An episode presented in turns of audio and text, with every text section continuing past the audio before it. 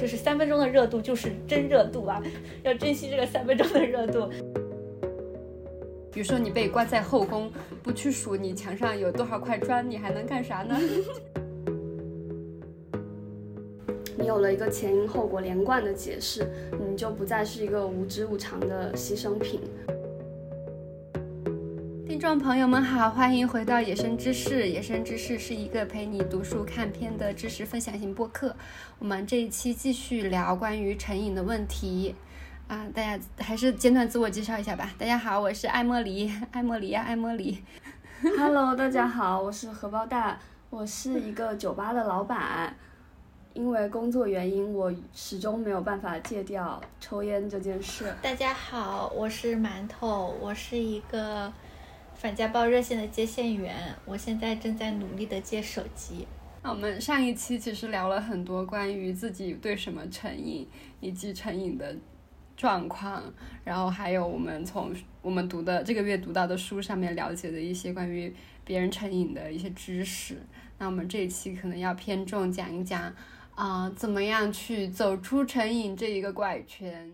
我我看的那一个，嗯，走出创伤与和成瘾那一本书，因为它。它是讲那个，它不只是讲成瘾的，它也讲创伤，因为很多呃有创伤的人，他之后都会有成瘾的这个情况，然后可能一些成瘾的人，因为他的成瘾的行为也会带来一些呃遭受一些更多的创伤，所以他觉得这两个事情是特别特别相关联的。然后他这本书基本上就是一个呃有创伤或者是成瘾的人的自救或者是帮助他人的一个那种简单手册嘛，然后它里面就有一些。呃，方法我觉得还是蛮有参考性的。觉得比较有启发的一点就是，像我们上一期其实也讲了，你的大脑怎么学会成瘾的。就像你训练那个，你的大脑是一只小狗，你训练它你去做一些动作，就是通通过呃重复的呃学习，还有给奖励嘛。就是那大大脑可以学会成瘾，也可以学会其他的替代性的方法。嗯，就是他这个书就有教教一些方法。首先是你要去区别你自己，就是它有很多，就像家庭作业，它这本书就像一个教材一样，它有很多家庭作业，还有小小的那个测试题。然后它里面就说你可以去列自己的呃安全行为和不安全行为，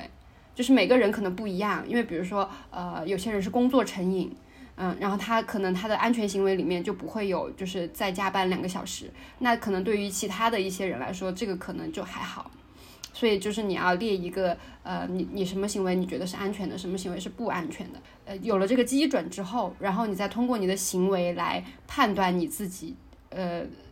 过得怎么样，而不是通过你的感觉，因为有的时候，比如说你在做一些很负责任的事情，比如说你照顾好自己的身体，照顾好自己的家，然后去做一些作业，但是你觉得糟透了，好无聊，嗯，但但但是其实你是做的很好的，那有有可能你就是家里就是乱的一塌糊涂，你什么都没有管，但是你天天就是在天天不知道嗑什么药，还是上网什么的，你就觉得呃今天挺开心的呀，过得挺好的呀，然后就是不要呃只是通过你的感觉去判断你今天过得怎么样，而是去。观察你的行为，然后你的行为的话，你自己要做一些判断，什么行为是你的安全行为，什么行为是不安全的行为。但是在做这个判断的时候，就不要去批判自己，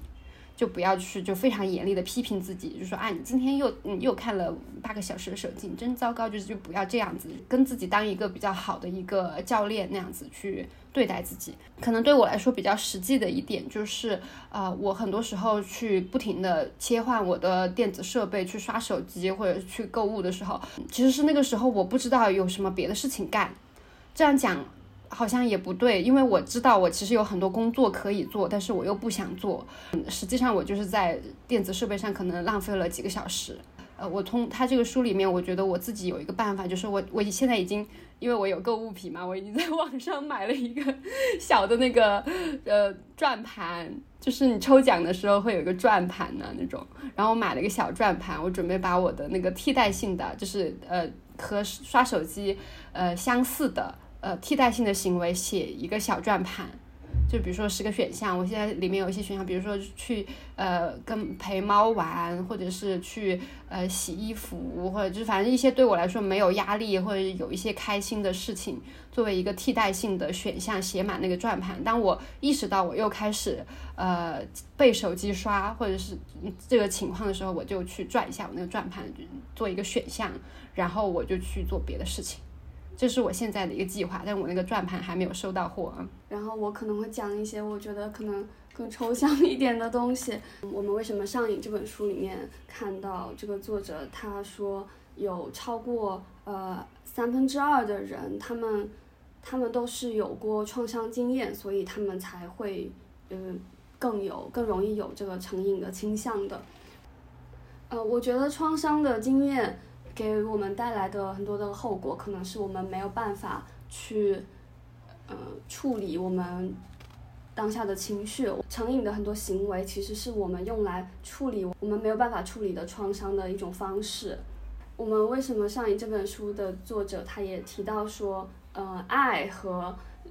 和他人的连接对于我们摆脱成瘾是非常非常重要的。嗯，比如说在这本书里面，嗯，这个作者。他从高中就开始吸毒，他有采用过非常多种戒瘾的方法，但是呃，真正给他带来改变的是他在一次戒瘾治疗中看到了，呃，一位父亲对于他成瘾的，就他女儿有成瘾问题，然后那个父亲就在讲述说他有多么的难过，嗯，因为他女儿吸毒这件事情，然后这件事给他很大的震撼，因为他意识到他可能过过去的一直沉沉浸在那一种我。必须要用吸毒的方式来缓解我此刻的痛苦，这这样的一种恶性的封闭的一个世界里。但是那一刻，他就可能看到了，说他吸毒这件事情会给他身边的人带来很多的痛苦和伤害。然后，呃，包括后来他也在和他的父亲还有他的家人沟通。呃，我印象很深的是，这个作者他反复的提到自己在呃成瘾和戒瘾的过程中出现了非常强烈的羞耻感。然后我以前就看过一篇讲羞耻感的文章，他就说羞耻感是一种毒性非常强的一种情绪，它不同于羞愧感。羞愧感可能是因为我们做错了一件事情，然后我们对自己有一些良心上的谴责，但是羞耻感是一个整个的对自己这个人的存在的否定，它是一种非常非常强烈的这种自我厌弃的那种心情。然后他的这个羞耻感可能呃是由于。一个非常对他非常有恶意，然后不包容的整个环境，他从小到大这个成长历程的环境对他来说都是非常的、非常的不包容的，对他，所以他可能才会产生这样的、这样的情绪。然后我觉得他，嗯，从他意识到自己和家自己家人的连接开始，然后到他，呃，包括我觉得他书写这本书的过程，可能都是一个他治愈自己的一个过程。觉得从他的经验里面可以。总结出来的给呃有成瘾倾向或是已经成瘾的人的建议就是，可能首先你要去理解成瘾到底是一个怎么样的问题，它的本质是什么？它并不是一个道德问题，然后它也不是一个人格缺陷，然后它可能是你的你的大脑和你的环境一起作用在你身上，然后呃包括环境包括物理环境和文化环境作用在你身上，然后然后你不得不去做出的一种一种选择。即使是所谓的健康人，我们在很多时候，我们可能不会有，比如说像药物上瘾或者是吸毒这种到这么严重的程度。但是像我们刚才说的，玩呃手机上瘾啊，然后无脑小游戏上瘾啊，烟瘾啊，这些都是一种我们在应对一些危机和压力的时候，我们所能够采取的最快的安抚自己情绪的方式。所以，我们每个人都是所谓的瘾君子，我们都有。都有成瘾的可能，就是我觉得首先要去除掉的是对自己的这种羞耻感。我看这个书，它更多的是从呃制度的层面，包括医疗制度啊，然后司法系统的层面，然后来来说我们怎么样去重新审视这个问题。但是这些的所有问题的基础都是我们要重新认识成瘾这个事情。安娜博士她说了一个很重要的一个发现，就是这其实七十五年里，就是神经科学。这个领域当中最重要的发现，其实就是快乐和痛苦是共存的，就是大脑处理快乐的那个部分，它同时也会处理痛苦，所以它们的作作用就像一个跷跷板一样，是在维持一种平衡。然后我们的大脑的机制其实就是为了想要这个东西平衡，这也是为什么我们可以感到平静、感到满足、感到幸福，是因为我们的快乐和痛苦是平衡的。当我们成瘾的时候，就是很大程度上都是因为我们在做一些高回馈的，就是高多巴胺反馈的一些活动，比如说刷手机，然后刷手机，然后但是你刷手机的时候呢，你的那个多巴胺就你如果多巴胺就会暴涨，但是这是个外界刺激，所以你的多巴胺就会暴涨。然后但是你的大脑就知道，你给了很多多巴胺回去，它为了维持那个平衡，它就只能慢慢慢慢慢慢降低自己的多巴胺。所以如果说你一直都处在一个嗨的状态，就是高反馈的多巴胺的状况下的话，你的大脑那个平衡就是失去平衡。为什么？因为他觉得外界的刺激太多了，他为了维持那个平衡，他自己就会少分泌多巴胺，所以到最后你的多巴胺基准那个基线就会越来越低，就是你的你就一直处于一种大脑自己生产多巴胺的过程当中，是一直处于一种匮乏，就是你缺多巴胺，就跟缺钙、缺锌一样，所以你缺多多巴胺。一样，就就特别那个症状就特别像临床的抑郁症，因为你没有办法感到快乐了。嗯，对，所以这就是为什么成瘾的人是跟很多精神疾病是共生的。他在某种程度上，那个就是这种化学物质的缺乏，也可能会让你的其他情绪也会有反应。然后当时我看的时候，我就觉得很神奇，是因为我觉得他好像说了一些 宗教里面才会经常说的话，意思就是人不能长期沉迷于欢愉当中 啊，人不能沉浸，要不然的话你的脑子就会废掉。因为其实就是在说这个事情，就是为什么会成瘾的人会越来越不快乐，就跟这个有关系。然后在，然后他在讲说，呃，对于什么就是改善这个成瘾症状最重要的一点，他认为是讲真话。他说，他觉得讲真话是康复的核心。然后这个讲真话不是说我今天只吸了一次这样话开始，就是可能有的人可能一天吸五次，但是他为了让家里人就是不要再去迎接他们那种恨的那种眼神，就会说我今天只吸了一次。然后，然后他说，其实康复的核心就在于讲讲真话，因为讲真话的过程当中，呃，你的情感大脑。会参与这个活动，然后就会，然后那个多多巴胺的生产机制就跟那个什么快乐平衡的生产机制就不一样了，在某种程度上，它切断了你成瘾的那个通路，所以他认为讲真话是很重要的，因为他自我披露这种行为，然后在大脑里面带来的反馈和就是创造那种亲密感，其实是解决这个成瘾过程当中你的那个通路的成瘾通路的一个很重要的一个手段，然后他就说，嗯。而那个讲真话是对所有的事情开始讲，学会讲真话，就对我为什么迟到这个事情开始讲真话。哦，我为什么不吃饭？我为什么喝咖啡？我为什么睡不着觉？这样的所有的事情开始讲真话。就其实我在想，特别强调讲真话这个事情是，虽然这个我们为什么上瘾里面批评过的就是那个自助自就是那种团体小组那种 A A 十二步方法那种。经常会批评的那种，那个团体小组当中很重要的一点就是讲真话。嗯，我伤害过谁？我做了哪些事情？也是在练习讲真话。所以讲真话，呃，对于康复其实也是一件重要的事情。对我一个朋友在香港做戒赌的，然后他们做的第一件事情就是每个新人进来的第一件事情就是说我是谁谁，我做了什么，然后我借了多少钱去赌，我赌输了多少钱，就要说这个事情。然后其实说这个事情。嗯，他们都就可能都第一次都会撒谎，就会说我可能借了十万港币去赌，然后马上也就说，哎呀，他说什么啦？肯定是两百万啦，然后来这里还有就是其他人就会揭穿这个事情，然后就借十万块钱，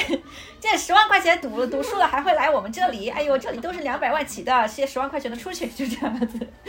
然后就会呃帮助大家帮助别人去讲真话，然后。这个书里面还讲到了，呃，一群特殊的人，就是海豹突击队的队员，就是这个世界上体能能力最强的，就是可能功能性的体能能力最强的，就是能搬最重的东西，能够忍受最严寒的环境，然后又可以操作各种各样的那种器械的这种人，就是海军，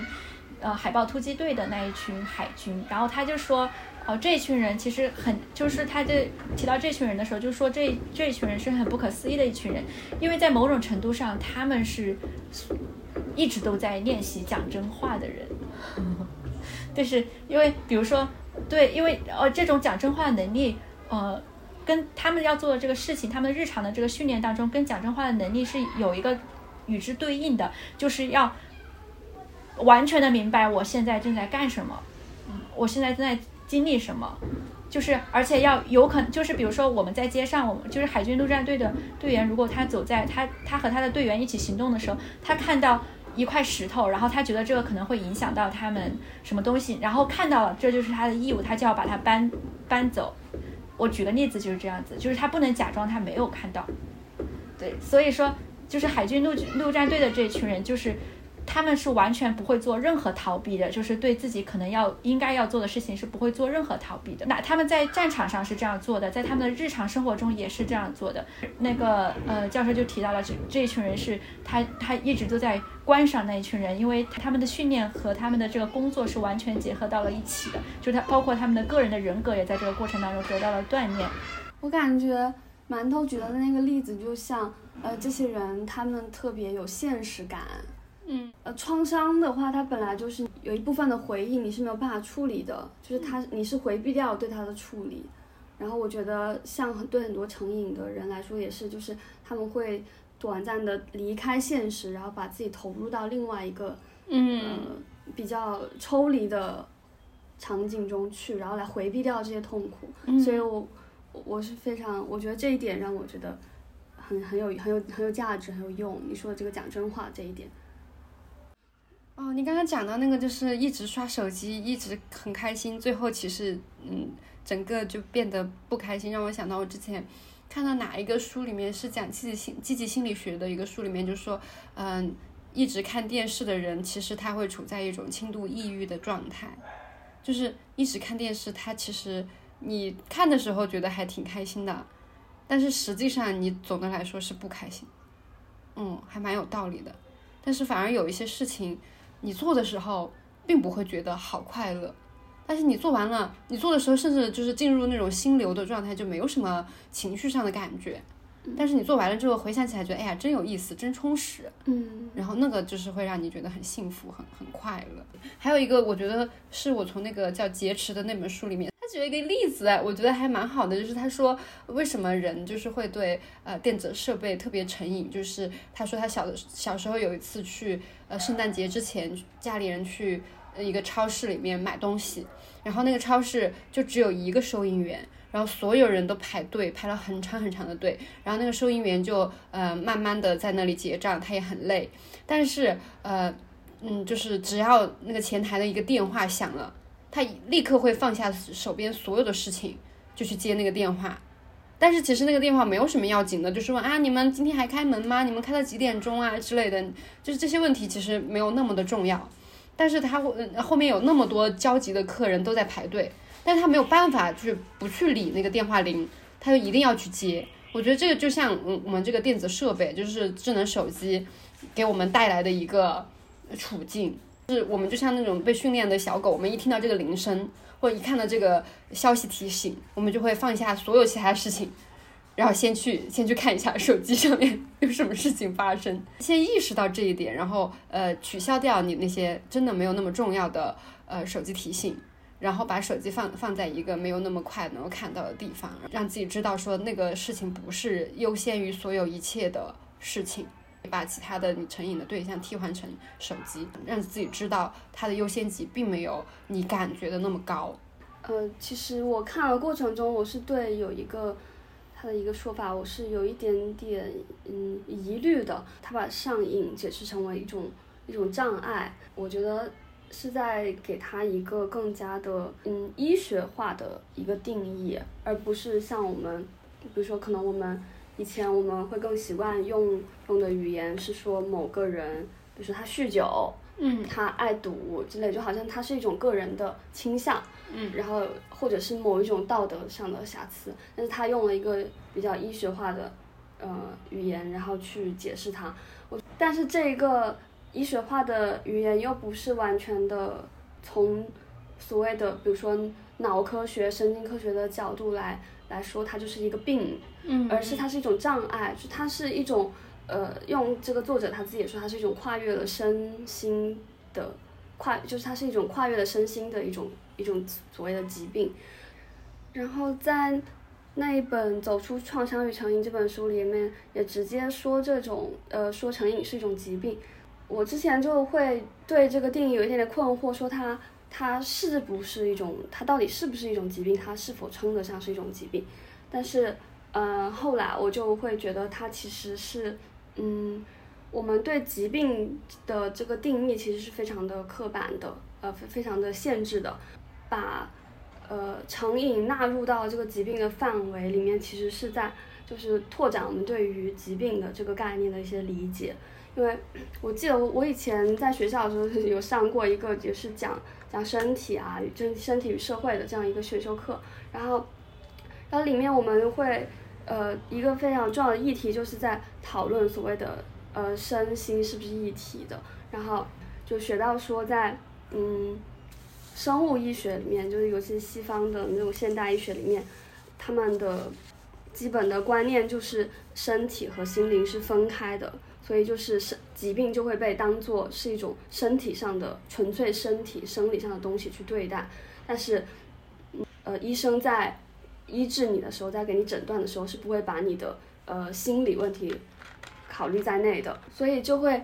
嗯有很多的患患了病的人，他们去到医院的时候会感觉到自己就像一块肉一样被对待。嗯，但是他们的他们对于病痛的讲述是得不到尊重的。嗯嗯。然后，然后当时我在写一个论文的时候，我就在讨论这个身心的这个问题。然后，嗯，当时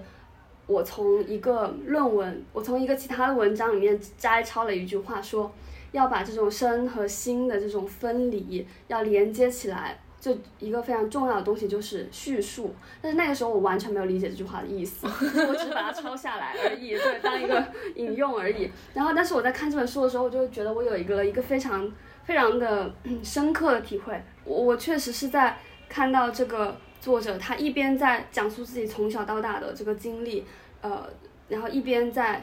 给你抽丝剥茧的一点一点的讲，呃，人是怎么样在基因在。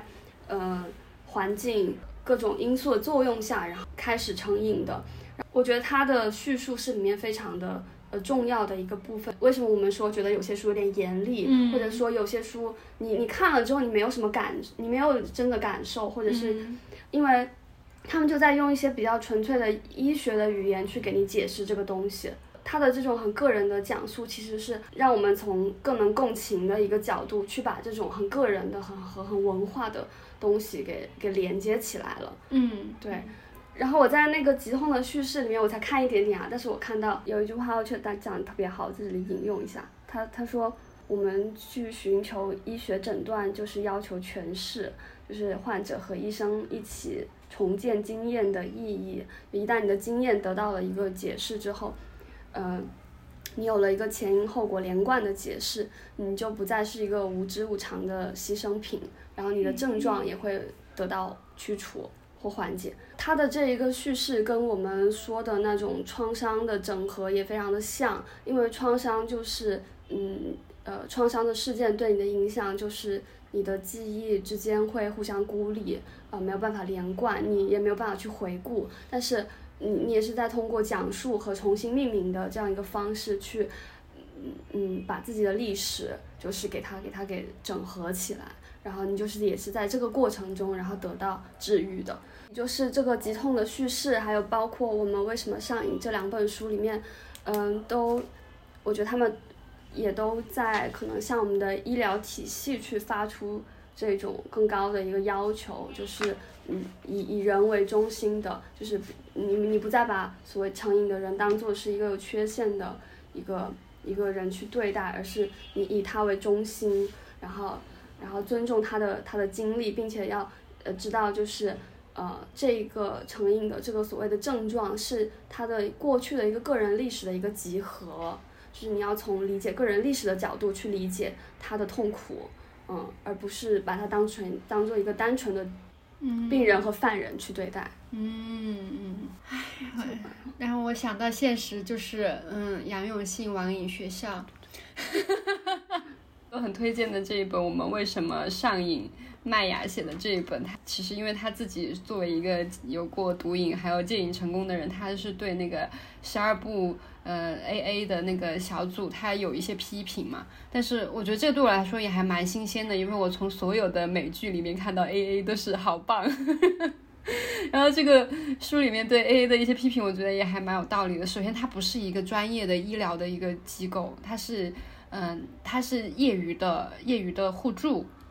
就是虽然它肯定是比没有要好很多，而且它有非常非常多的优点，但是它这个性质还是呃，在美国的它的一个问题就是它这个业余的互助变成了跟司法体系嗯绑定在一起的一个有惩罚性质的一个一个项目，所以这个是真的是很不合理的。而且它的 AA 里面，它这个 AA 小组它是有宗教背景的，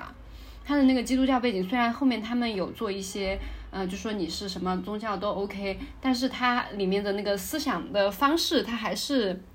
有神论的，就是它还是让你去向更高的力量去寻寻找寻找帮助。就像对我们这种完全的这无神论者来说，确实这个也还是有点困难。他也是跟这个美国的那个嗯政教分离的这个原则也是相矛盾的。然后他也讲到说。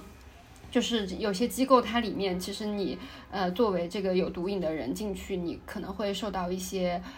贬低和甚至可以说是虐待吧。因为，嗯，像这个 AA 它发展这么多年，就不是说所有都很好，或者是所有都很糟糕。它确实里面就是像我们说，像呃杨永信那个网瘾学校那种，如果你对呃你对你的那个就是你要帮助的这个比较脆弱的对象，他。嗯，你对他拥有无节制的控制，就是你的权力很大，但是又没有任何监管的话，就非常容易形成一种呃虐待的环境，就是类似于邪教。他确实，他也举了一些例子，说历史上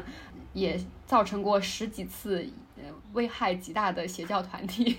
但是这是可以想象的，就说明，呃，虽然这个 A A 它有很多呃优点，其实它也是很重要的一个选项之一，但是你不能说把它当成是唯一的呃就是戒瘾的方法，而且它也是需要很多的监管和呃你去做更多的了解的，而且他也提到说，有一半的女性在这个十二步法里面都会受到男性的那个胁迫和骚扰。就是他们会说这是第十三步，然后我觉得这个也是对于本来的那种比较脆弱的成瘾的人来说是非常非常危险的一个一个处境。对，嗯，所以我看的那一个走出创伤与成瘾，它其实那个书里面虽然也有推荐十二步法，但是他也说了，就是呃你要去赋权你自己，你你自己可以根据自己的需求去嗯组合那这些可以有帮助你的途径。再看。呃，就是关于怎么借手机这个事情的时候，我就非常努力的看了一下，就是这个安娜教授对于借东西、借什么瘾的一个终极的 一个建议，就是说，就我因为他说了，这个快乐和痛苦是一个平衡，然后如果你打破了这个平衡，你就要重新，就相当于呃恢复出厂设置，就是如果你想恢复出厂设置的话呢。你就得三十天跟那个东西保持一定距离哦，三十天哦，三十天，然后，嗯，对，然后当时我听到就觉得，嗯，我在想，就是如果有一个人完全没有办法用手机，这个人可能现在也会被诊断成一种社交障碍。就是我好期待那一天，就是因为 对我掌握的是一种本领，而不是对，嗯，他说可能一到。二十一到十天的时候，你觉得还可以接受；然后十到二十天的时候，你就觉得要死要活；然后到二十到三十天的时候，你就觉得这个事情是可以接受的。我我可以来了，对我可以，就是我还是说我的生命当中又进入了光，就是说你可能又又觉得我可以跟着，我是可以做到这一切的。就是呃，因为你就是你必须要，就是意思，其实他说的这个意思就相当于就是。让你的身体自己分泌多巴胺，而不是让，而不是因为你一直，如果你一直都依依靠刷手机的话，你就会一直处于一种就是外界给你多巴胺的状态，你的身体就自己没有办法呃分泌多巴胺，它还可以分泌的越来越少，然后你就会抑郁，会不开心。然后他说，如果你想要重置这种的话，你就得让你的身体自己恢复多巴胺，你就必须离开那个曾经固定的就是你。你成瘾的那个套那个通路，然后就这样，你的身体就会自己恢恢复多巴胺，就把你的那个多巴胺的基线提高，就是可能对，所以说你就可相反就可能更容易感到平静。然后当时我想这个事情的时候，我就知道我是做不到的，嗯，然后我就没有，我就没有真正去做这个事情，就我就听听就好了，然后就知道这个世界上还是有办法的，对。然后他最后他还讲了一个我觉得比较有意思的事情，也是跟那个我们为什么上瘾当中讲到的，就是哦，因为我们会比如说，哦，我们觉得对毒品上瘾那个人就很糟糕，但是其实人是会为各种各样的事情上瘾的。就我那个安娜博士，他提到了一个他印象很深刻的一个患者，他是对水上瘾。因为当时当时给他治病的时候，大家都以为他是对酒上瘾，但是呃，他当然他说他已经克服了这个酒了，然后他就，但是他还是会有一种想要喝很多很多东西的冲动，然后他就会喝很多很多的水，然后随着时间推移，他意识到他已经喝到很多很多，就超过人的身体承受限度的时候，他就会变得低血脂，然后就然后就神志不清，然后失去自我，然后就可能会因此而死。所以他为什么会一直喝这个水的原因，是因为他想从自己的脑子里面出来，他觉得自己的脑子不正常，所以他就想，他就会一直故意的过量饮水，对，所以他最后他一直就终身为此就是抗争，呃，直到他自愿就是自己结束自己的生命，所以呃，然后那个安娜博士就说，然后他说很多人都会去想。你就会去想，是有一种人他是对毒品上瘾的，有一种人是对酒上瘾的。我们我们要做的就是从把基因上面从这些把他们筛选出来，就是比如说我们去做基因测试，知道哪些人是会对酒上瘾的。现在其实你现在想想，这种测试有什么意义？人甚至可能会对水上瘾。所以我们在为我们为成瘾这个事情造成了这么多的污名，贴了这么多标签，然后损害了那么多人的尊严。但其实这是没有意义的。成瘾的通路是有普遍性的。就是不，并不是这个人他他脑子里有一个通路，就是对水上瘾，就是他基因决定了他对水上瘾，而是因为他有一个对于快乐痛苦上瘾的通路，然后那个通路当中的触发点恰好是水而已。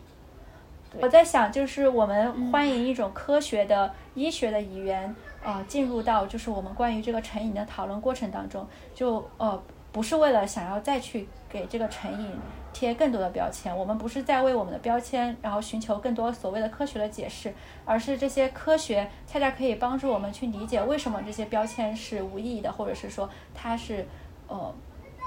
说不通的、没有道理的。对我觉得科学要在这个成瘾的这个过程当中扮演的角色，恰恰是这个，呃，跟我们呃上期谈到的这个毒品的宣传当中是一样的，就是这个毒品的宣传当中，我们有太多关于。战争、关于冲突、关于什么国家安全的这样的词汇，就没有办法帮助就是真正吸毒的人重返社会。而但是科学、医学的那些话语，在某种程度上，它可以揭示这些呃成瘾的机制，然后它可以帮助我们去理解这个群体他们正在经受什么。所以科学和医学的话语在这个上面才应该去。发挥自己的作用。刚才馒头在讲说把手机锁起来三十天的时候，我就觉得这不可能。然后你果然就说你做不到。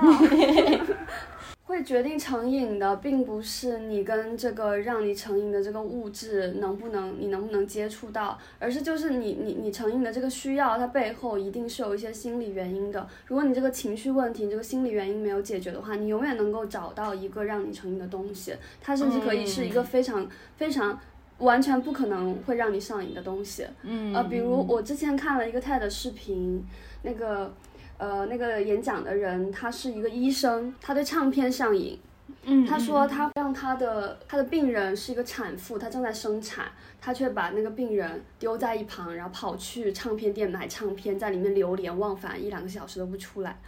就是，呃，包括刚才 Emily 也说到，你也可能会对纹身、对美黑这种东西奇怪的东西上瘾，就是它背后一定都是有一个你需要的你的需求在后面。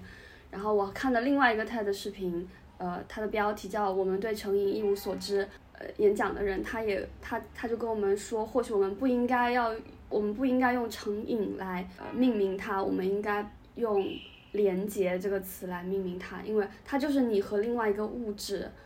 嗯，所产生的的一些很强的连接和一种依赖关系。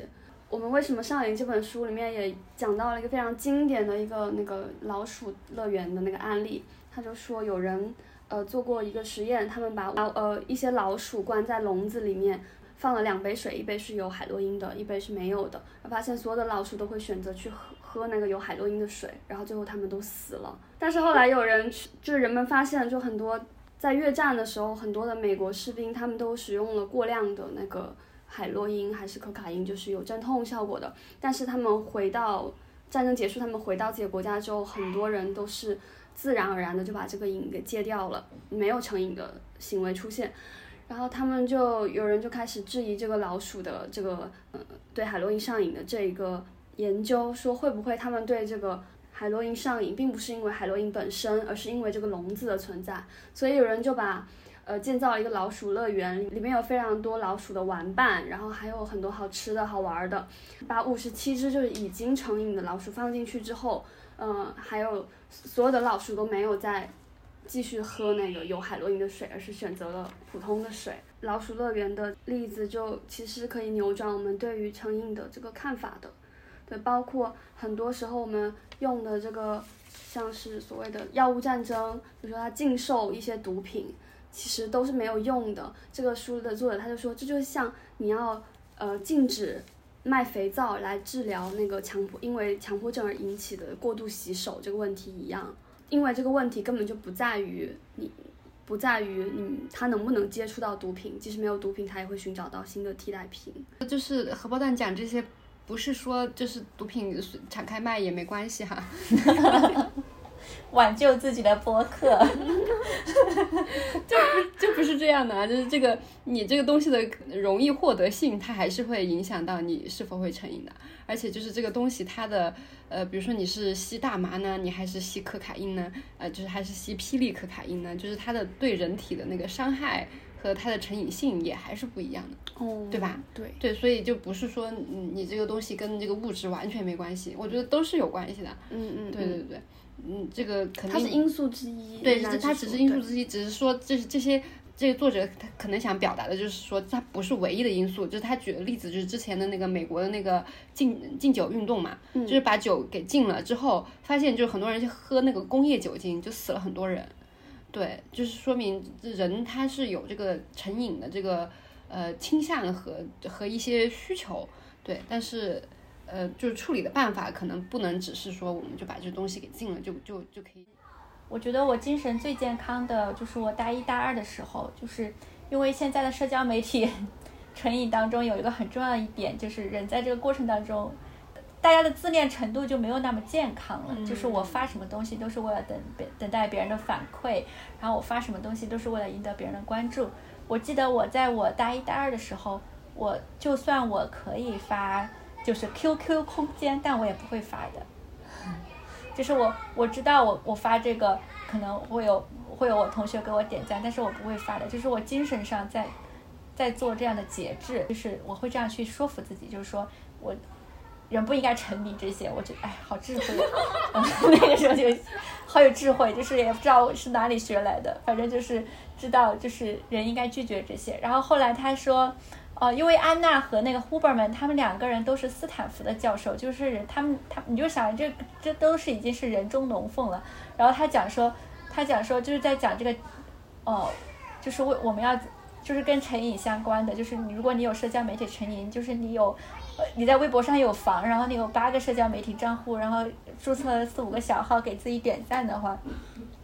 就是这其实就是一种不健康的 自恋。然后他就说到，我觉得他们说的还是挺。挺挺有意思的，就是说他，然后那个安娜说，她觉得自己之所以能够成功，是因为她进入斯坦福医学院读医的时候，她满脑子想的就是我要做一个好医生，只有这一点，就只有这一件事情是他的优先项，所有的东西就是我要这个展开的。他说我的学生，他说他们都肯定很聪明，然后都肯定很出众，但是他们脑子里想的都是我要让我的这个计划赶紧升到前，我要去非洲做个什么什么大项目，我要让我的疫苗怎么怎么样，就是。这些极大的影响了他们的压力水平。他然后安娜说：“但是其实你看看我，其实我的目标只是做一个好医生，我依然可以得到这一切。我不一定要在二十三岁的时候就把我的目标定成了我要到联合国去发言，就是这个样子。但我依然可以呃做到这一切，就是一种健康的自恋。”他说：“我们的大脑里面其实是不不鼓励人在个人成就上获得全部的。”因为我们是一个群体动物，就是我们我们就是社会性的动物。如果说我们的所有的精神的那种快乐，都建立在我们对于成就的这个事情的渴望上。我们对成就本身就会上瘾，然后我们不断的去追求，不断的去追求，然后去爬爬升到我们个人职业上的高峰，或者是说人中龙凤这个级别了之后，我们其实会觉得非常的孤独，因为我们已经从这个人群当中剥离开了。所以冒名顶替综合症就是在这个过程当中会被经常讨论的，因为我我反而觉得那不是我了，我反而觉得我不自由了，我反而觉得我不快乐了。人就是很大程度上要在和其他人的关系当中才会获得那种快乐。所以他就说，其实社交媒体最大的危害是剥夺我们这种快乐，嗯就是他告诉你哪一种成为哪一种人才能够呃是快乐的，但实际上大家都不快乐。我这几年这个手机瘾日日益严重，我觉得跟这个疫情和我们现现在这个处境真的也脱不开干干系。比如说你被关在后宫，然后你就不去数你墙上有多少块砖，你还能干啥呢？就是，但你如比如说你被被关在后宫，你有一个手机，哇，是吧？你肯定会死死命的看，这不就是咱们的生活吗？这个手机成瘾就不不难理解，对吧？呃，我觉得关键就是在这样的处境下面。呃，去发挥自己的创造力和能动性，去过更加充实的现实生活。我说的，我们可能可以找一些替代性的事情来，嗯，来做，就是做一些对自己安全的，或者甚至是伤害性小一点的事情，嗯，来替代掉自己成瘾的这种事情。还有就是呃，自我关怀吧，就是自我关怀。我我看的这本《走出创创伤与成瘾》，就是它有很多很多那种。话都讲得很对哈，虽然非常的非常的概括，但是我觉得 讲的特别的有道理。就是，他就说这种自我关怀呢，它不是一种给自己找借口，或者是粉饰自己，或者是一种自私，而是说，呃，嗯，关他说关怀意味着你要承认自己的错误，并且努力的去理解这些错误，然后用更宽广的视角来反思自己是为什么就是去做出了这些所谓的错误的选择的。我就在想啊，因为我觉得我经常很烦有一些人，就是他特别能乱用这种自我关怀啊，这种这种东西来为自己开脱呀，找借口。我就在想中间的呃，就是本质的区别是什么？就是你的自我关怀，它首先是诚实的，嗯，然后它是要承担责任的，嗯，就是你是不是真的自我关怀，它的一个判断的标准就是它是不是让你变得更加的温柔和负责任。我觉得可能成瘾它不是一个说你什么道德低下的。嗯，这么一个事情，但是我觉得不负责任绝对是，嗯，不能说是万恶之源吧，但是我觉得会让人变坏的一个很重要的元素。对，我觉得你说的这个自我关怀里面有一种自自尊在里面，嗯，自尊就是你你把自己当成一个一个一个成熟的独立的个体去对待，但是但是你所讨厌的那种不负责任的自我，所谓以自我关怀之名不负责任，其实他是把自己想象成一个，嗯。不成熟的，然后一个没有能力，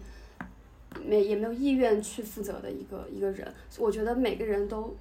我们肯定每个人都需要，都更希望是被当做一个有自尊的人来对待的。对对对。所以那种不负责任的所谓的自我照料肯定是不健康的。对，我觉得如果想我想清楚了这个之后，我就更愿意自我关怀一点。嗯嗯嗯，它不是一种自我纵容。其实我们现在是很容易成瘾的，因为我们的生活太无聊了，因为我们再也不是在一个大草原上，今天可以看看树，明天可以看看花儿，然后今天思考一下做什么。就我们现在的生活状态是。我们的物质上面其实是得到了充分满足哈，就是非疫情区的人们，就是我们的生活物质上面其实已经得到了比较好的满足，所以我们很容易成瘾，因为我们的生活实在是太无聊了。其实，在抵抗成瘾的过程当中，有一件事情就是去享受和感受无聊，因为。那个我在听那个播客的时候，他就说到了无聊和焦虑是人类的创造力之源。对对对，哦，那个劫持那本书上也这么说的。对，是人的创造力之源。比如说，有些人他会说，我只有在听音乐的时候，我才有创造力。然后，但实际上，你可以把音乐关下来，其实那个时候恰恰是在在无聊当中去获取那个创造力。就其实这也是怎么说呢？也是一种嗯一种能力。我因为我以前有一本书，就是弗洛姆他写过一本书叫《爱的艺术》。这个书呢，有一大部分都是说的很很很一般，但是他我我印象最深的就是在讲，他说，就是一个真正成熟的人最重要的能力是独处，那个独处的能力是不听音乐、不看报纸就一个人待着的能力。哦，就是你可以跟自己相处的时候，那种能力才可以称之为一个成熟的人最应该掌握的一种能力。我我我我当时在想，这这这这不这不就是内观吗？就是就是我什么不干，我只跟我自己待着，然后我还在那个过程当中能够体会到愉悦，就是呃内观。然后我我在想，可能在某种程度上，我们经常会说正正念或者是说冥想这种东西会成为一种呃解决成瘾的一种工具。其实这跟这跟在某种程度是也也是一种联系，就是因为呃，他也是在训练你自己跟一种独处的能力。呃，还有一个冷知识是，你冥想的时候，你的脑活动比你考试的时候脑活动还要活跃。哇哦！对，冥想的时候，你的脑活动，你的大脑的活动的那个是最好的，就是你大脑的那个神经通路的那些感受是最强烈的。据说考试的时候，人的脑活脑电脑电波几乎于静止，就是也不是静止。就是没有那么强烈的反应，就是跟冥想比的话，它就几乎于静止，它就没有那么强的反应。就是所以说我还是觉得，呃呃，可以尝试一些 正念。嗯，我已经是这个，虽然我自己已经这一两年来都从来没有再试过了，但是正念在某种程度上，它是它依旧是就是被推荐的好的一种方法。是的，是的。哎，我想补充一点点，也是我在。呃，我们为什么上瘾这本书里面看到一个很有意思的一点，他举了一个比较正向的一个戒瘾的项目，然后他说这个项目他们呃为那些成瘾的人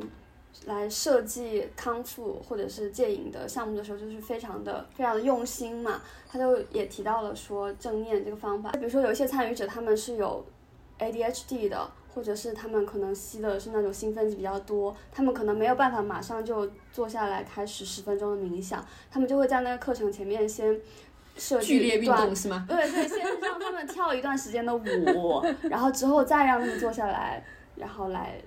来冥想，然后那个效果就比较好。我觉得我我好棒棒哦，好棒好棒好棒好棒。还我还说个最实用的，就是那个。安娜老师说：“ 我这次看这个书就运用了这个，我坚持三分钟，三分钟我不看别的地方，我只看书。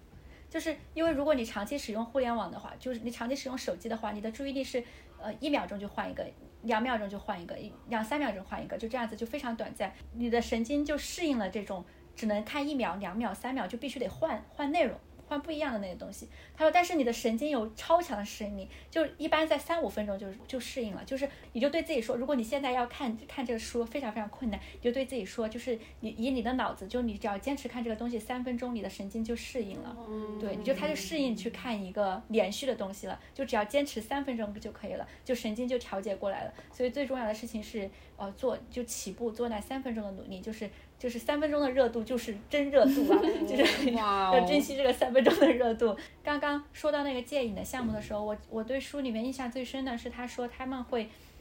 他们会帮助呃就会跟那些戒毒的人提供提供针管，就是避免他们去使用共用针管。这个操作就极大的影响了后面关于就是整个公共卫生公共卫生的宣导公共卫生的政策，在我我们国家也是的。我们国家也是一样的，我们国家就是因为我们的公共卫生当中有很大两个重要的任务是艾滋病，如果你吸毒的话，你就很容易感染到艾滋病。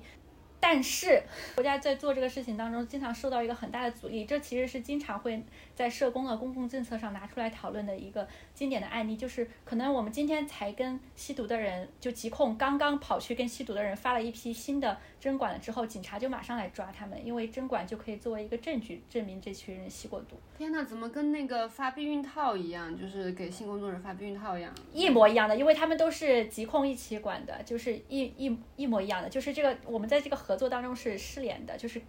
各个部门都在这个过程当中要首先以自己的利益为导向，所以就会导致就大家的这个公共服务的目的完全没有办法实现。我我在这里还想到了另外一个关于戒毒的一个书，就是我的梁山兄弟，其实也是从这个医疗人学也提到了公共卫生，就是整个的政策完全没有这种文化意识的情况下，他们再去做这种戒毒的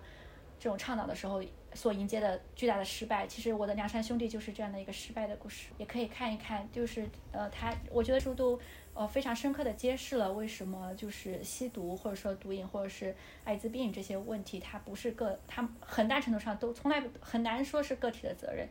通过这些书，我感觉到人类的一个很重要的本质就是爱学习，不管是学习一些成瘾的行为，还是像我们搞这种呃学习型的播客，我觉得很快乐。对，也希望大家可以用一些更加健康和安全的方法，让自己的生活更加的幸福和快乐。那我们就今天就录到这里，拜拜，拜拜，拜拜。